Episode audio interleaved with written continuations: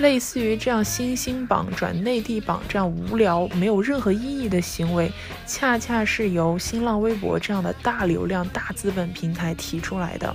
如果新浪微博不搞这些榜单，其实大家根本就不会打得头破血流，没有那么多需要攀比的内容。我们的很多行为和思维模式，其实是被它的资本运转逻辑绑架了。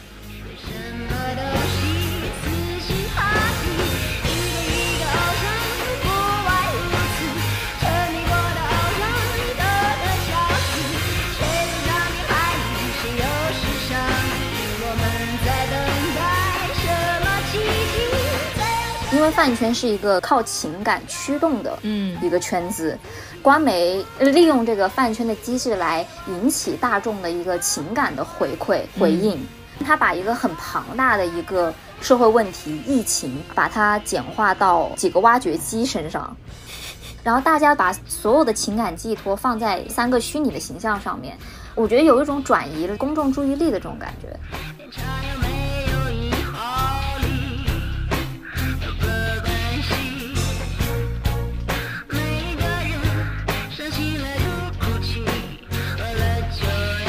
我们其实只是身处在一个更大的饭圈当中罢了。就饭圈是个什么地方呢？我觉得饭圈其实就是一个非常好的展现了当一群人聚在一起，他最好的一面以及他最坏的一面的这么一个地方。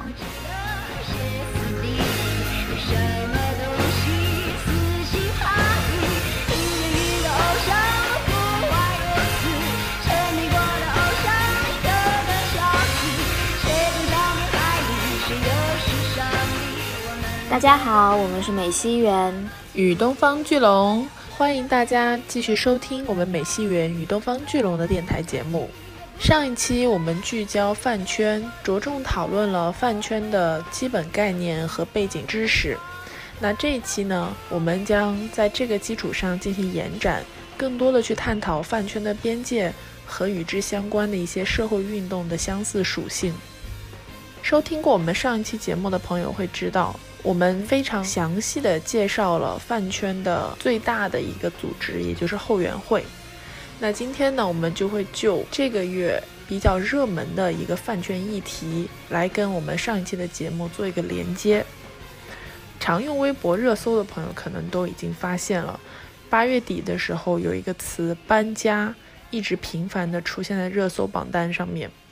不了解的人可能并不会想到“搬家”这个词汇跟饭圈有任何的关系。嗯，它实际上指的是一个艺人从新浪微博的内地新兴榜这个榜单要迁移到内地艺人榜这个榜单，而他这个艺人的微博账号的一个迁移的过程就叫做搬家。这个搬家行为需要养号，也就是说。需要大幅提升这个号的活跃度和权重，才能被内地艺人榜认可。而每个月的搬家迁移的名额是有限的，只有三个。所以在这样的背景下呢，如果一个流量明星想要进行账号的搬家，他的后援会一定要有组织、有纪律的进行管理和规划啊，甚至会进行集资，因为他们所有做的数据打头工作全部都是建立在金钱资本上面的。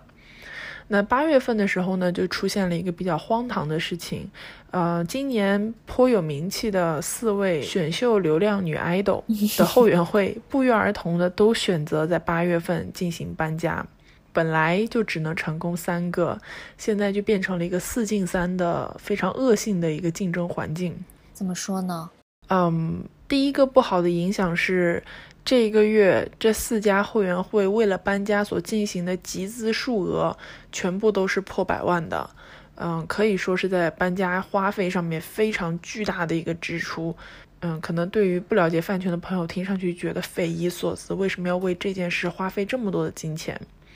那第二个比较不好的影响呢，是因为通常，呃，一个账号的迁移的数据工作都是由粉丝去完成的。那 idol 或者是流量明星本人其实比较少参与其中的过程。但是因为这个月的竞争过于激烈，所以呢，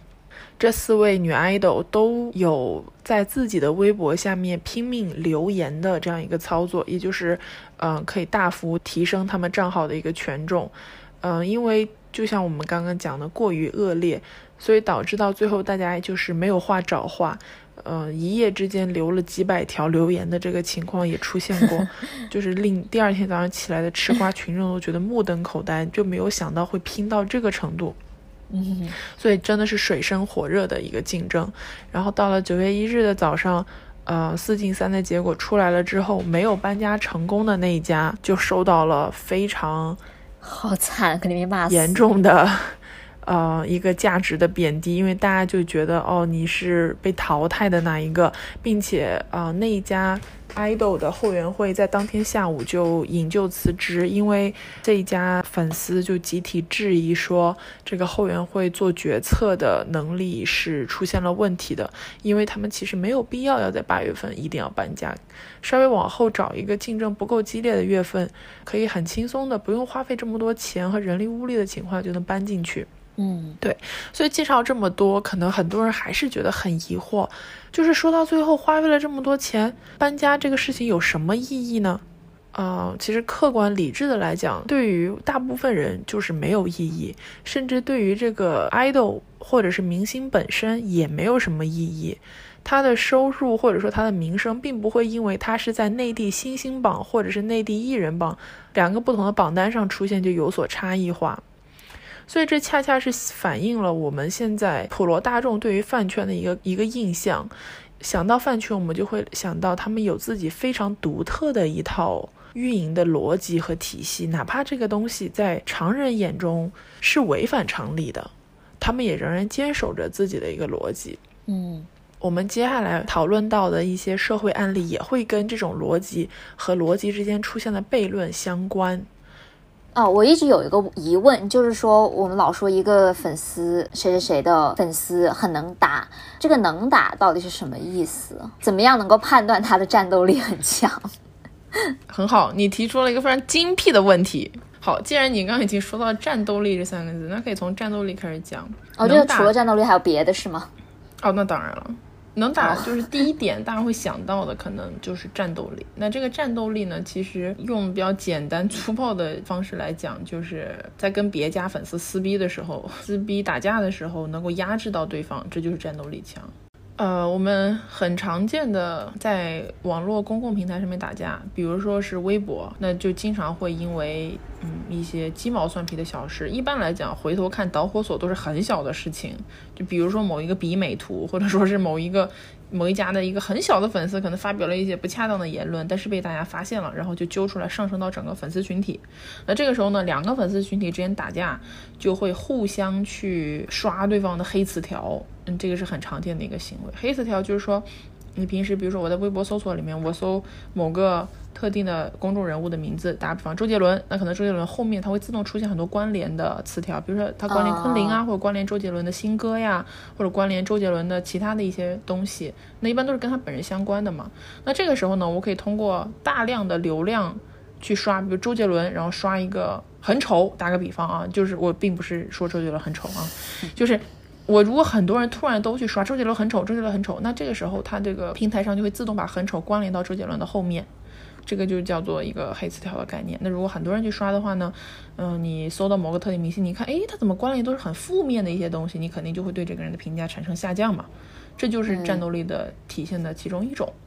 那另外一种呢，就是说，像我们讲刚刚粉丝群里会活跃的，像超话这种社区群体里面来，那就是我可以进攻你的超话。就本来你的超话是自己的一个小家园，你拿战争来打比方，其实很好理解。就大家都生活在自己的小超话世界里面，对吧？然后都很快乐。这个时候呢，我们要打仗了，就我方军队就出击，就侵略到你的超话里面，然后对你的超话进行很多的。比如说刷一些负面词汇啊，或者是发一些很糟糕的图片呀，就是过分的呢，还会有人批那种就是黑白的，嗯，像遗照一样的，或者是一些很脏很脏的一些言论。当然，这都是少部分比较极端的一些粉丝行为。但就是我通过这样那样的方法，大量流量涌入的方法，就是去占领你这个地方，这种侵略，对对，就是侵略，这种也是战斗力的一种体现。那还有不光在微博这种平台了，像是什么豆瓣呀、虎扑呀，就是你常见的这种嗯，舆论公众平台，就大家像论坛一样的地方，你都是可以去进行这种战斗的。比如你开一个楼，我开一个楼，然后互相在 battle 这样子。然后那一般来讲就是比较凶的，嘴特别脏，或者说是撕的特别狠的这种，或者是他的这个人数真的压倒性的能够盖过你，就导致一方的言论或者一方的声音完全不被听见。那这种一般都能够宣布说啊，这个战斗结束了，或者某一方获得了胜利，就属于这种意思。嗯，那其实基本上在。战斗力方面是比较负面的，或者叫撕逼，这个比较负面的一个一个能力。但是，如果你说这家粉丝很能打，那他一定是不管他是不是轻易撕逼，但是跟别人撕逼呢，他一般都是不会输的。这不就有点像那个什么第八吗？哦，那这你又暴露年龄了，这真的是好早以前的事情了。对 对对，对对对，这个跟当年第八出征寸草寸草不生是一个逻辑。In case 有很年轻的观众，第八是一个足球运动员叫李毅，他在百度贴吧里面的吧，就一开始还就是就是说喜欢李毅的人都在那里，但是后来就我也不知道是什么契机，他就变成了一个很神奇的一个组织。对，第八以前跟韩娱圈，那好早以前了。然后包括像台湾当年就是一五年闹那个周子瑜事件的时候等等，就第八都有过这种就出征的这个 对对对。呃有名案例对，然后他们也是有组织有纪律的，就是指哪打哪，然后大家因为人特别多嘛，人数很多，所以就效果特别明显。就有种爆吧，当年那个叫爆吧，对爆吧，就是就是跟超话是一个道理，就我把你的地盘全部占领了，然后你这个吧里面再也没有你们本身的东西，全都是我们后面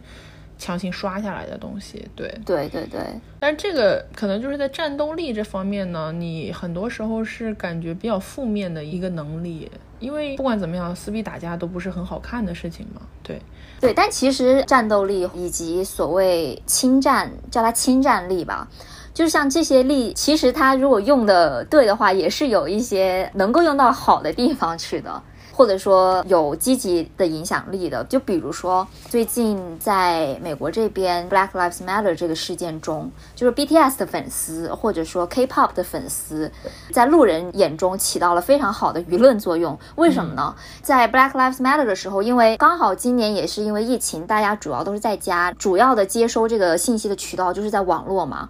比如说，你想要上街去游行，但你可能不知道啊去哪里，因为这个是没有一个官方组织的。就当然，这这又是另外一个话题了，就是不像很多人想象的，说这个运动是有有专人就是恶意所谓的策划，然后组织等等的。它很大程度，很多时候都其实是嗯人群自发的。一些行为，所以你可能就是想要去找一些，呃，可能其他人都往哪去了，然后你想去参与他们，所以这个时候呢，在社交媒体上面，这个 hashtag 就是所谓他们的这个广场就发挥了很重要的作用。比如说在 Black Lives Matter 这个 hashtag 里面，你会看到很多各种各样的信息，就不只是说游行了，包括啊各种捐款的信息，还有关于这个事件的一些发展，还有新闻等等的。然后这个时候呢，就有一些保守分子，然后他们就建了另外一个 hashtag，就是所谓另外一个楼吧，这种感觉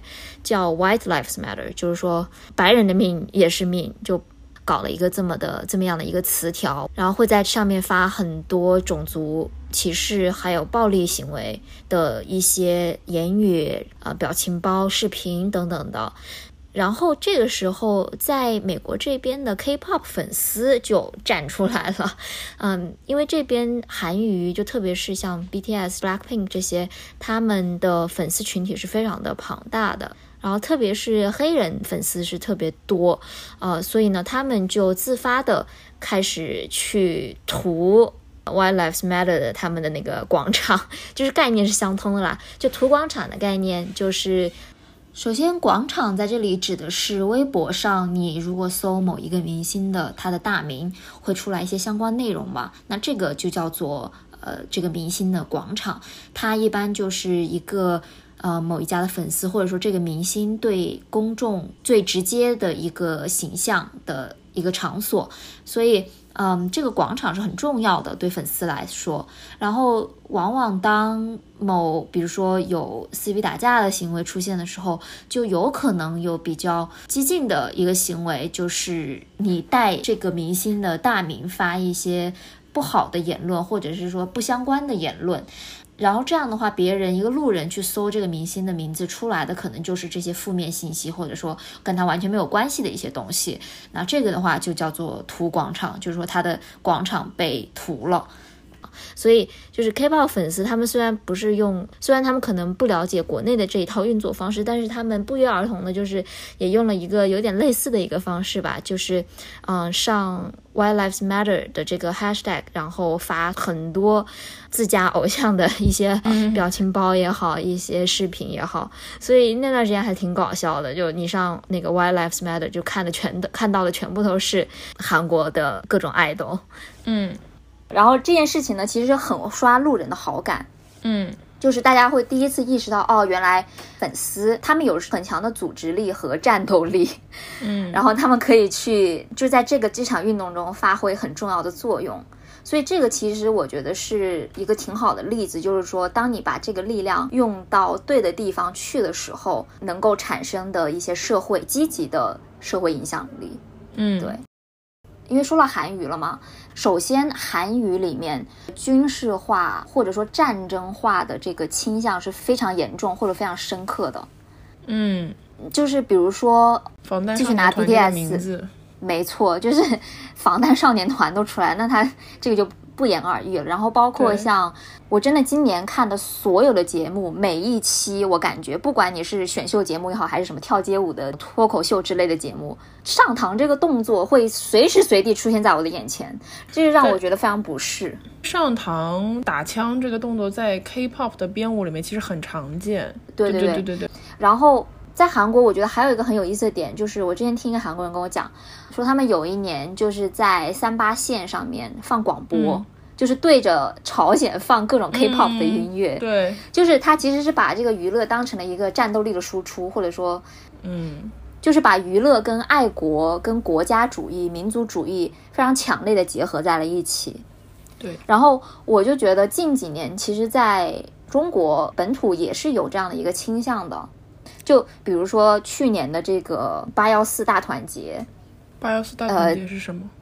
就是去年在呃，针对面对香港这个事件的时候，OK，嗯。简单说一下吧，就是去年在香港民运的那个比较敏感的一个时间点，就这个导火索是王嘉尔他转发了一个微博，就类似于说“祖国只有一个”，呃，或者呃，我是护旗手，对对对，这样的一个微博，然后就引起了香港粉丝的呃大量的不满和年轻人的不满吧，然后还有私生曝光了他的行程和住址、酒店等等的信息，然后搞得大陆这边的粉丝呢就呃也很。很不爽，然后不只是王嘉尔家的，就是很多家的粉丝一起就聚在聚集起来，然后用饭圈的这个呃方式去打所谓的去打呃香港那边的网络上的一些舆论，就是空前的各家的粉丝都非常的团结，然后一致去捍卫，就是他们叫做阿中哥哥，就是中国的中，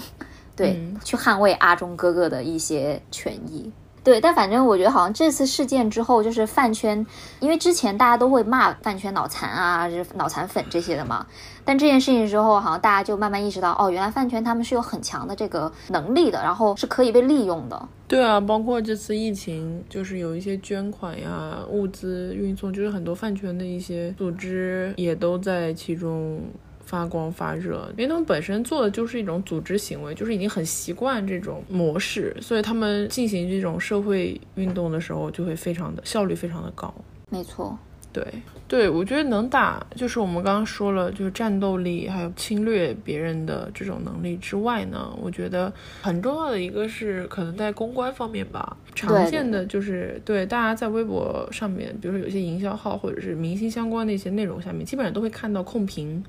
比如说这个新闻提到了 A 明星和 B 明星，下面就会有 A 明星的粉丝，就是说 A 明星的名字，然后就是一串美好的形容词，还会有一些表情包，然后他就在第一个回复，那可能 B 明星就是第二个，也是一串美好的形容词和表情包，然后下面又是 A 明星、B 明星，就像是在比谁的楼更高一点的那种感觉。但是就下面一定会有一些比较干、比较硬的这种控评，对。然后其实这个也有点像是侵略的感觉，就是它占领了 公共空间。公共空间，对，所以这就是很多人，不光是饭圈外的人，很多饭圈内的人其实也很讨厌控评，因为控评这个东西最早出现的时候，其实是作为安利的一个用处，就有点像是一个新闻里面出现很多人，那很多人会想点击评论里面来看一下，那我就通过评论这个小平台，然后用一些美好的词汇总结，比如说我的偶像的一些。嗯，优点，然后把它放在下面，就是以安利别人。但是呢，这些优点都挺，就是沉浸在自己世界当中，就很少人会真的因为你看评就说哇神仙美貌什么天籁 vocal，就是很少会因为有人看了这种。八个字，然后就去查你家偶像是谁，表面工程嘛，就这种感觉。是的，一战一控评之后，很多人是真的想看一些真路人的想法，或者大家真的想要在评论区交流讨论，你就变得没有一个说话的空间。嗯，控评能力是一个，然后还有一个是比较正面的话，公关呢就是安利的能力，也就是我们刚刚说那很潮的词舞的能力。其实舞 dance 这个概念在我这里。就有点像是树立人设的一个过程，因为我们讲你舞出圈的时候，其实你说的就是你在给他塑造一种形象，或者是你在努力的给别人对讲故事、推荐一个东西这种感觉。所以其实这个是一个很厉害的能力，就并不是每一个饭圈都具有的，就比较可遇不可求。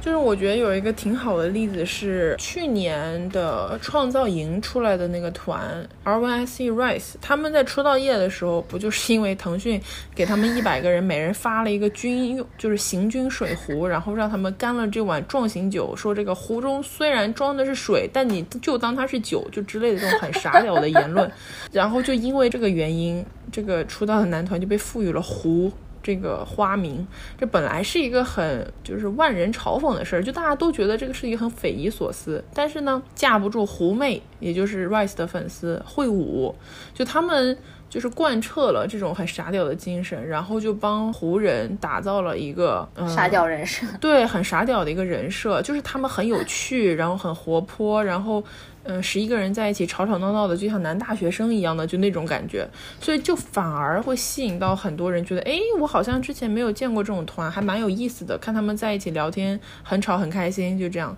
然后。就是狐妹也很有安利能力，就他们比如说去到别的地方，别的陌生的微博下面去安利的时候呢，也不是采用那种最古板的控评的方式，他们会有一套就是那种又谦卑又憨厚又可爱的 那种言论。对，总的来讲就是很会舞，然后就导致了很多人都通过傻屌或者说是通过有趣这几个标签就认识到了哦，我们有一个男团是叫做 Rise。我觉得这个也，所以广所有的广告公司都应该学习一下饭圈的这个舞的能力。对对对，就这个是圈要很有想象力和创造力，才能有这么一套东西舞出圈这样。然后除了这种安利的能力之外，可能我觉得反黑澄清应该也算在其中，因为就像是我们刚刚说到会有撕逼、会有纷争的时候嘛，那一定你就会有被别人污蔑啊、泼脏水啊，这个就是很难避免的，甚至有的时候是造谣，对吧？怎么样去澄清这些事情，其实是很重要的。就是你能够让别人意识到，哦，原来很多关于这个人的负面新闻并不是真的，而且你的澄清是有力度的。我觉得这个是很重要。其实你这样讲，我突然想到，就说为什么国内的饭圈如此的强盛，就他们的能力如此的大，然后什么都会。我觉得还有一个原因就是说，因为经纪公司的能力太弱了，是不是？就是其实这些所谓的反反黑，然后公关、营销等等这些工作，不是应该是经纪公司去做的吗？你说的太对了，真的。我最近看到一个很搞笑的东西，就是我们刚刚说的狐媚不是很会舞吗？完了之后，正好今年是 Rise 他们出道一周年吧，然后我看他们公司的。官博出了一个视频，就是大概讲他们一周年的一些成就。他们里面用的那些 tag，就是那些标签、那些叙事，全部都是狐妹去年舞出来的，就是跟公司半毛钱关系都没有的那种感觉。就那个视频看下来就觉得，哎，粉丝很厉害，但是你公司干嘛了呢？对。其实我觉得像是就这种讲故事的能力、叙事的能力是非常难得的，而且在现代生活中是非常重要的。其实你要说所谓的那些政客啊，或者是公司广告啊之类的都好，它其实就是基于一个讲故事的能力嘛。对，嗯，对。其实我觉得聊到现在就是。有种感觉，就是说饭圈的这个组织机制，它是其实是很值得我们去学习、去借鉴的。嗯，不管是从营销能力来说，还是说去呃组织，然后达到一定的目的。所以说，这种饭圈型的一些公共活动，它可以取代所谓的，就是我们刚才也提到，就是公共事务嘛。嗯，它是一个好的解决办法嘛，因为。其实，刚所谓的这些饭圈的机制已经被官方都接纳并且实施了。就比如说最近的，我不知道你知不知道，就是挖掘机天团这些事情。嗯，我到现在讲还是觉得很魔幻，就是。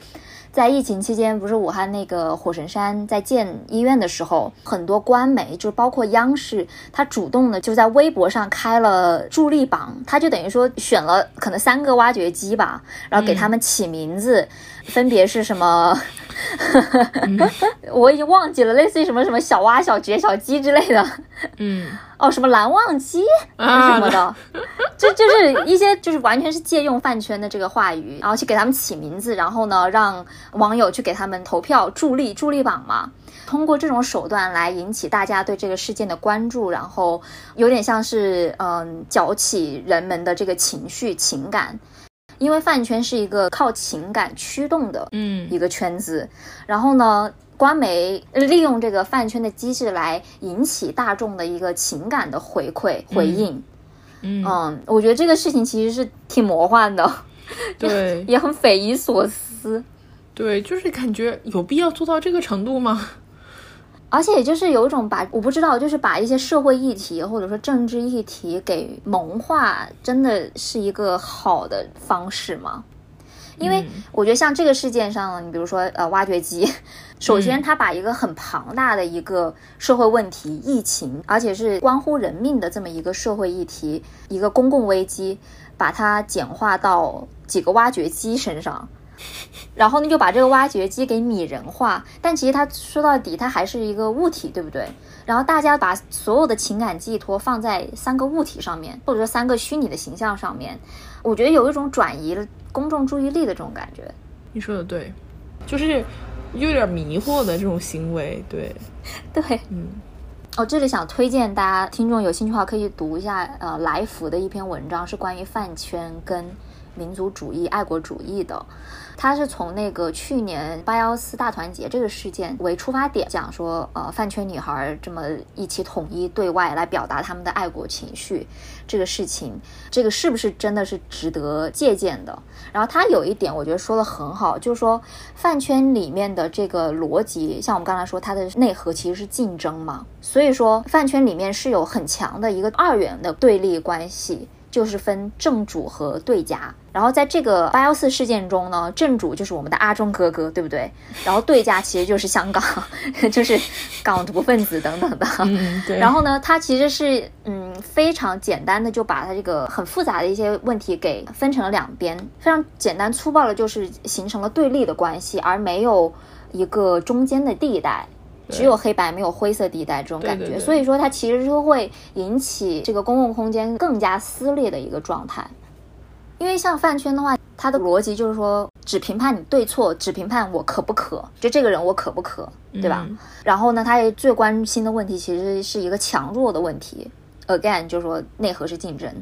就是你在排行榜上面谁上面一点谁下面一点，它是是一个很弱肉强食的一个机制。嗯。所以其实这个机制是不太适合用于一个良性的公共讨论，对，对，因为它没有给你留下太多讨论的空间。它首先 先定性，就是先看立场再讨论。但一般讨论不都是我们讨论讨论，然后再得出一个立场嘛？所以就是本末倒置，我觉得有一点。没错，没错。对，饭圈其实是还是一个在资本内运作的一个，就是一个资本的产物。如果要谈到公共讨论的话，你其实不应该把一个靠资本驱动的一个一套机制完全的沿用到公共讨论的空间中去。是的，嗯，我们经常都说是万恶的资本主义，它其实是有一定的背后逻辑在这里的。打个比方说，很多的品牌它会找一些明星去进行代言，但是实际上这种代言的背后逻辑是什么样的？就是说。我找了你这个明星代言，这个时候其实不管我这个品牌的质量好或者是不好，只要你这个明星的粉丝愿意买单，我这个产品本身已经不重要了。我其实就是卖一个虚无的符号。那粉丝为什么愿意买单呢？因为粉丝只要买单，尤其买单的量还大，那么就能证明这个明星本身很具有号召力。就我们以前讲号召力怎么讲？七八十年代那些上百万张的专辑怎么卖的？那就是说，全世界真的有上百万人在听他们的专辑，人手一张，对不对？现在我们讲百万专辑是怎么讲的？就是可能有一万个人，每个人买了一百张，这个概念是不一样的。也就是现在我们在讨论这个号召力的时候，其实很多时候一个销量并不能反映你的人群基数有多大，更多的是你一个粉丝愿意为这件事情花多少钱，割多少肾。是这样的一个逻辑，所以在这样的一个比拼销量的氛围下呢，很多品牌它也不太在乎自己的产品做的怎么样，因为我今天找你 A 明星，你要 A 明星不愿意买，嫌弃我这产品不好，我隔天再找你 B 明星不就行了吗？总有人愿意花这个钱来证明自己的偶像是有号召力的。就是最近大红的《乘风破浪的姐姐》，冠名赞助是凡蜜林贵妇膏。这个凡蜜林贵妇膏，很多跟美妆相关的博主都做过测评，它是价格很贵妇，内容很垃圾。就是这个东西本质上就是一个打着虚无口号，以很贵的价格在卖一个质量很不好的产品，这样的一个逻辑。那他为什么有这个胆来这样叫卖呢？那因为他冠名了一个大红综艺啊。里面三十位姐姐轮流都在帮她代言，对不对？在节目里各种 Q，然后说我们也在用。那事实上这是怎么可能呢？这是不可能的。嗯，所以就是诸如此类的这样一个逻辑。再延伸到另外一个层面上呢，就是每一个明星都是从小人物走起来的，就一夜爆红毕竟是很少见的一个事情。那基本上你稍微有点名气之后，都会有一些小一点的品牌来找你代言。你要在小一点的品牌上面卖得好了，才会有更大的品牌看到你的号召力，再来找你代言，对不对？所以在这种情况下呢，其实很多粉丝都是抱有着一种对未来比较虚无缥缈的一种幻想，就想着我现在买的多，是不是我的偶像今后有一天可以代言那种比较大的国际品牌？这种代言大的国际品牌可以帮他提升一个逼格、一个水准，就那种有点像一步一步往上爬，就陪着哥哥一起一步一步往上爬的这种感觉。是的，这就是消费能力啊，是他们能打的一个表现。而且消费能力还体现在另外一个点上面，就是做应援。做应援，其实很多人不理解为什么我要做应援。其实做应援就是为了满足虚荣心，或者说面子上好看。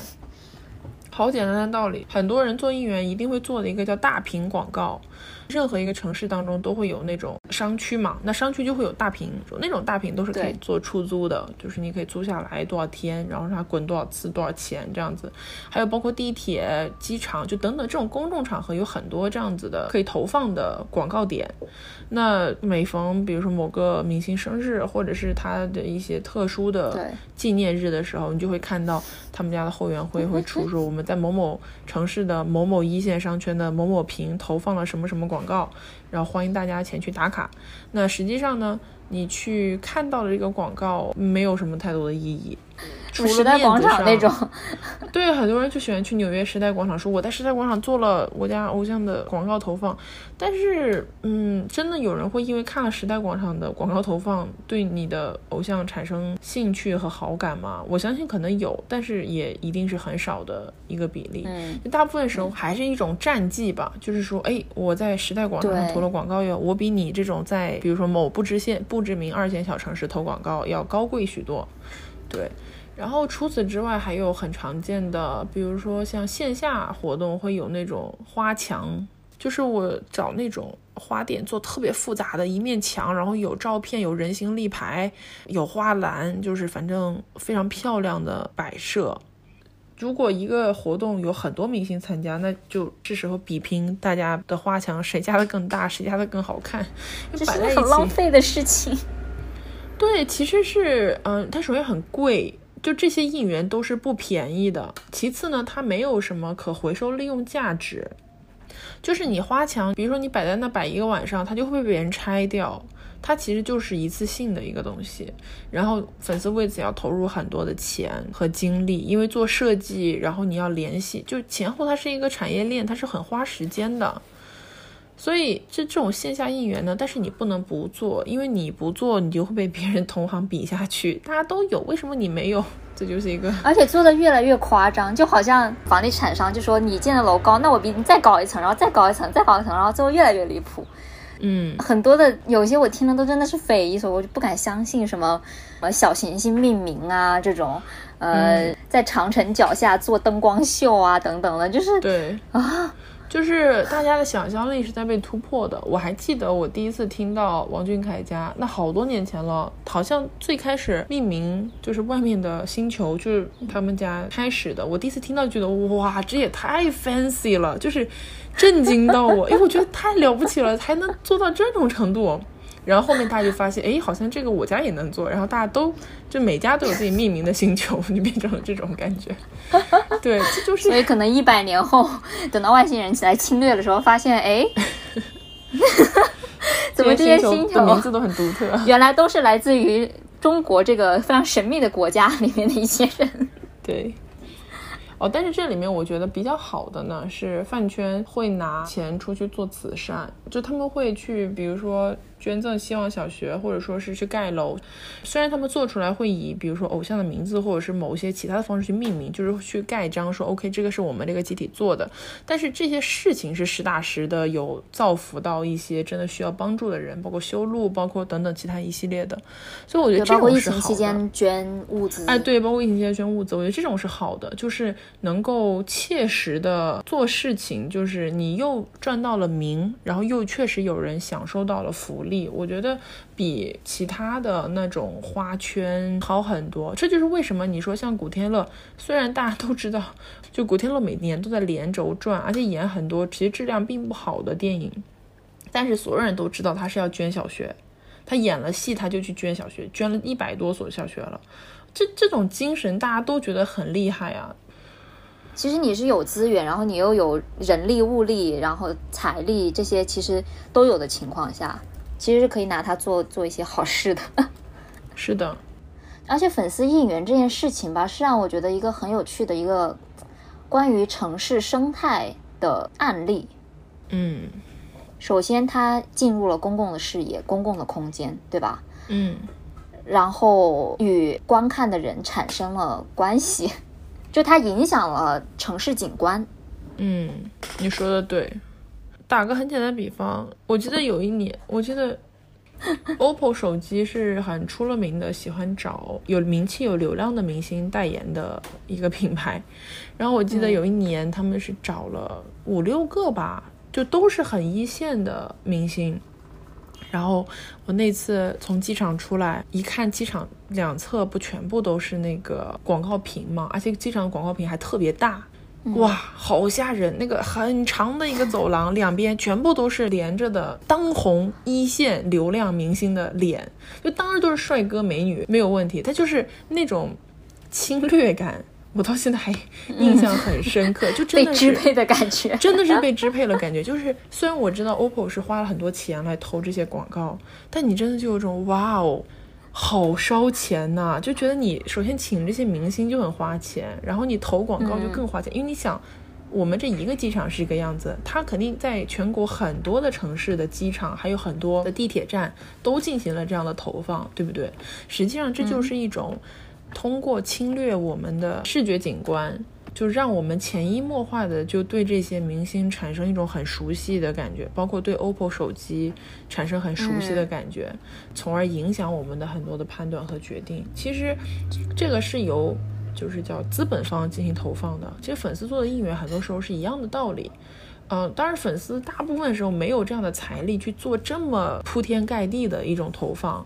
但是，就像是我们刚刚讲的，如果你真的在一线城市的一线商圈的那种很大的屏幕去投放，你如果经常经过那个地方，经常看到，你还是会有一种感觉，哎，这个人，我觉得也是会有一种那种被侵略的感觉，对对对，就是 被侵犯的感觉吧。嗯，侵犯可能就看你喜不喜欢这个人。我觉得，如果是个我不喜欢的明星，我老看到，我觉得哎，不想再看到他了，好烦。但如果是我觉得还可以，就挺有好感，我觉得哎，挺好，就天天看，还挺挺帅，挺美，就这种感觉。但他不可否认的就是一种，我觉得是一种洗脑，一定程度上，只是看你能不能被洗脑。对。对，所以从某种程度上来说，我觉得粉丝应援的本质跟所谓的商业的广告投放等等的是一模一样的。就是有很多人他可能会觉得你粉丝投放广告或者什么的好蠢啊这件事情，然后你觉得侵犯了我的空间等等的。但从另外一种程度上，你每天都在被各种各样的公司、各种各样的商业资本洗脑、侵犯。是的，你说的很对。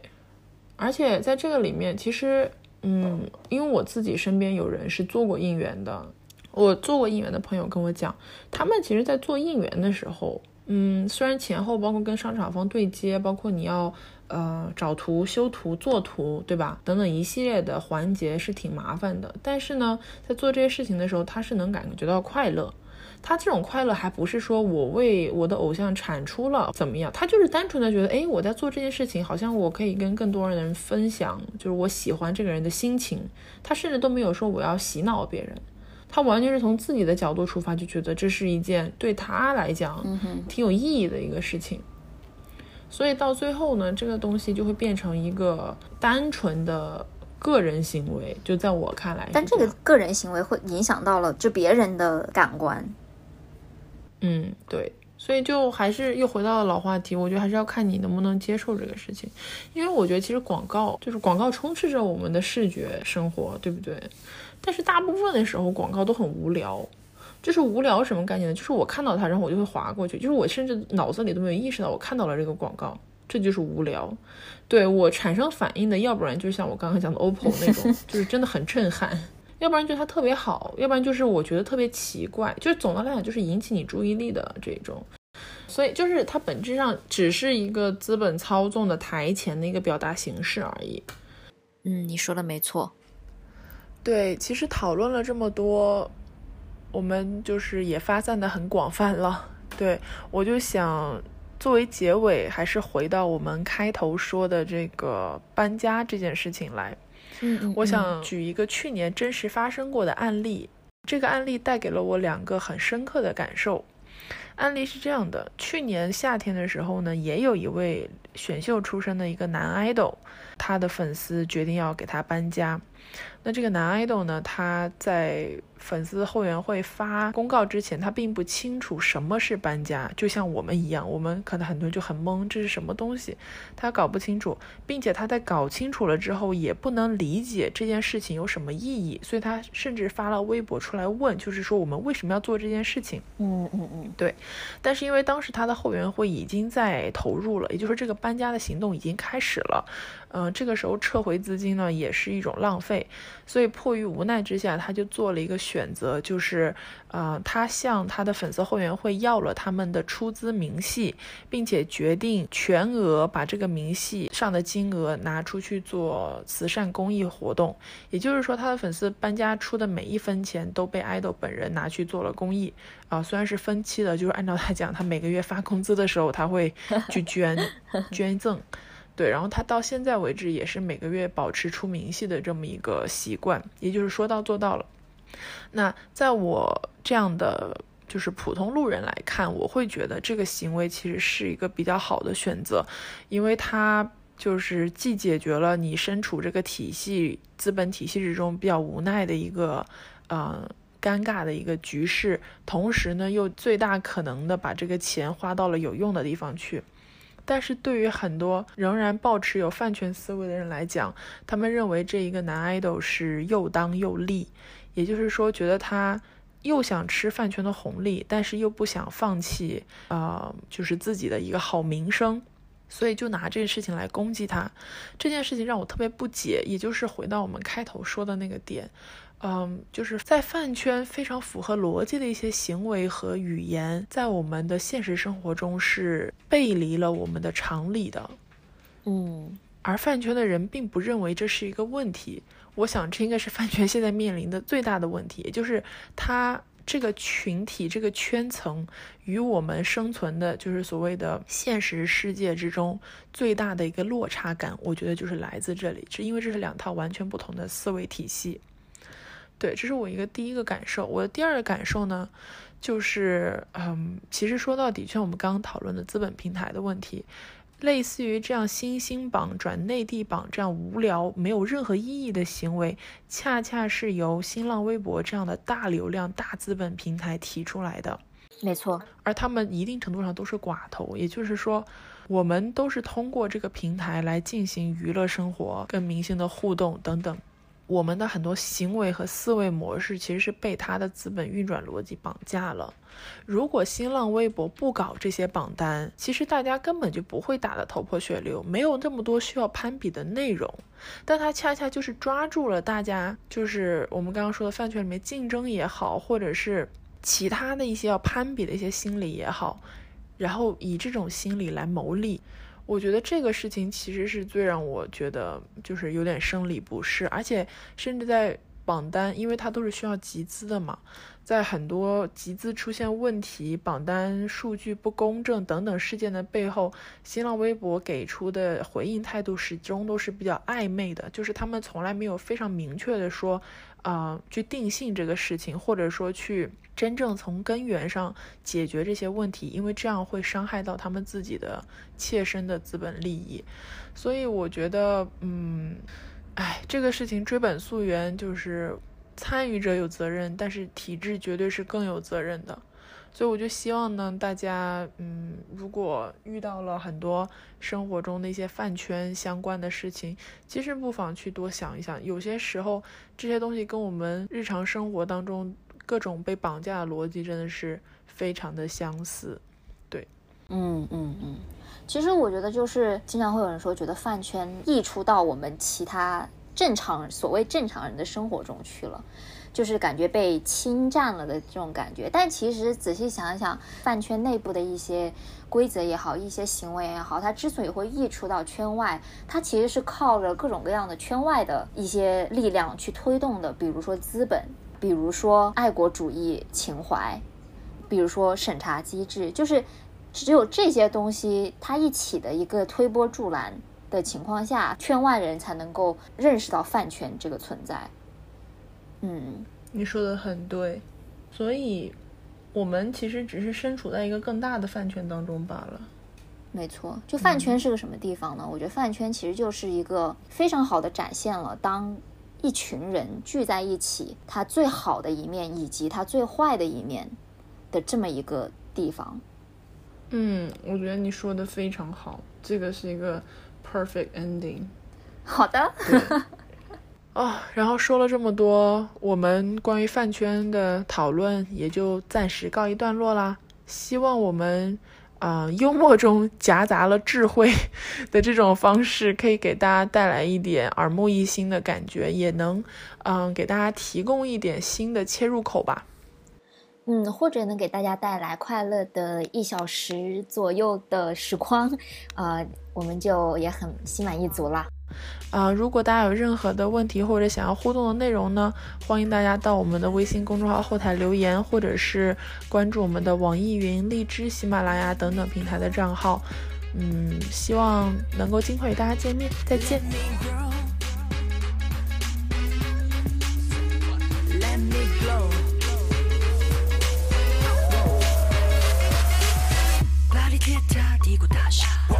关键到黑影全速往上爬，抱歉我没有收敛他一下，刚才太潇洒甩了甩头。发，从拉萨到华沙日内瓦，马尼拉绕到蒙大拿，瞬间穿越欧美亚，只因忘了修指甲，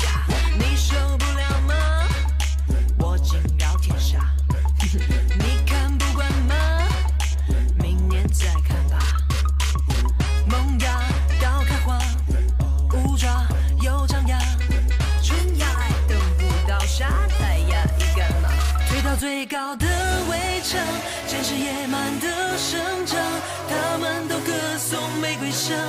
我偏开出仙人掌，超越平庸的想象，不按逻辑的善良，我用。我喜欢的模样，登场。Let me grow。